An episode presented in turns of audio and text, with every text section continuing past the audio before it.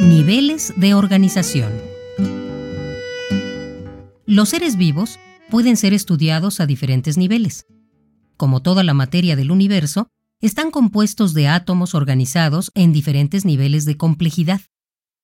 Muchos de estos átomos forman moléculas con propiedades que se manifiestan en las células, las que a su vez se organizan en tejidos y órganos.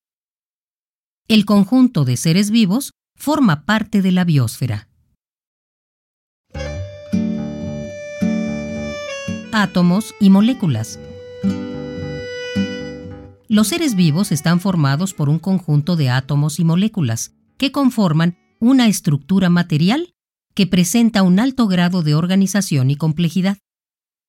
En ella existen mecanismos moleculares que regulan la comunicación e intercambio de materia y energía con el ambiente e intervienen en la regulación de las funciones básicas de la vida, como son la nutrición, la reproducción, el crecimiento, la respiración, la excreción, etc. El 95% de los átomos que forman parte de los seres vivos son el carbono, el hidrógeno, el oxígeno, el nitrógeno y el azufre. A partir de estos elementos se conforman moléculas orgánicas o biomoléculas como los ácidos nucleicos, las proteínas, los lípidos y los carbohidratos, así como moléculas inorgánicas como el agua y los gases, y contienen otros elementos como las sales minerales, que son fundamentales para realizar las funciones metabólicas de los organismos. El DNA que es un ácido nucleico, por ejemplo, contiene la información genética que determina las características de los organismos. Estas moléculas se encuentran en todos los grupos de seres vivos, desde los más simples hasta los más complejos, lo que permite afirmar que la vida surgió de un ancestro común hace muchos millones de años. Existen estructuras más complejas como las membranas que limitan las células, y los organelos celulares, como ribosomas o flagelos, que llevan a cabo funciones específicas dentro de la célula. Célula.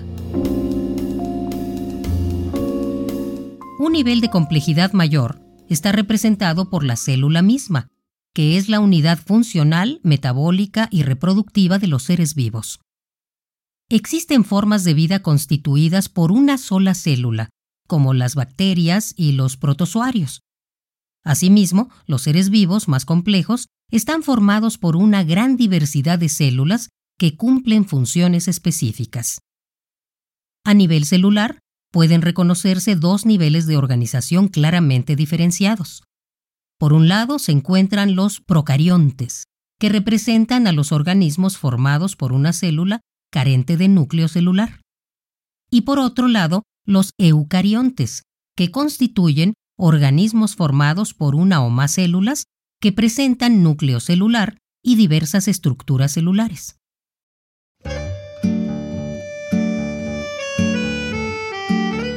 Asociación de células. Los seres vivos presentan dos tipos de asociaciones celulares, las colonias y los seres pluricelulares.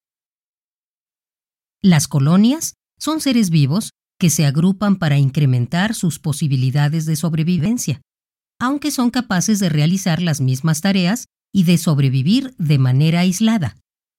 Existen colonias tanto de procariontes como de eucariontes. Los seres pluricelulares, en cambio, presentan una interrelación muy estrecha, ya que las células que los componen forman un sistema muy complejo que funciona como un todo.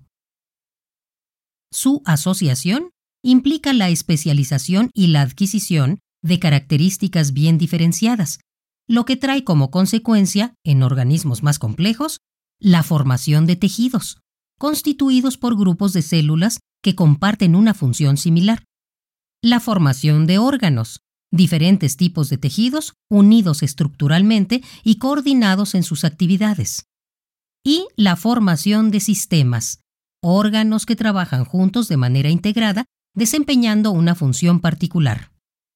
Los sistemas de órganos conforman a los organismos completos. Asociación de individuos. Este nivel de organización presenta distintos niveles de complejidad.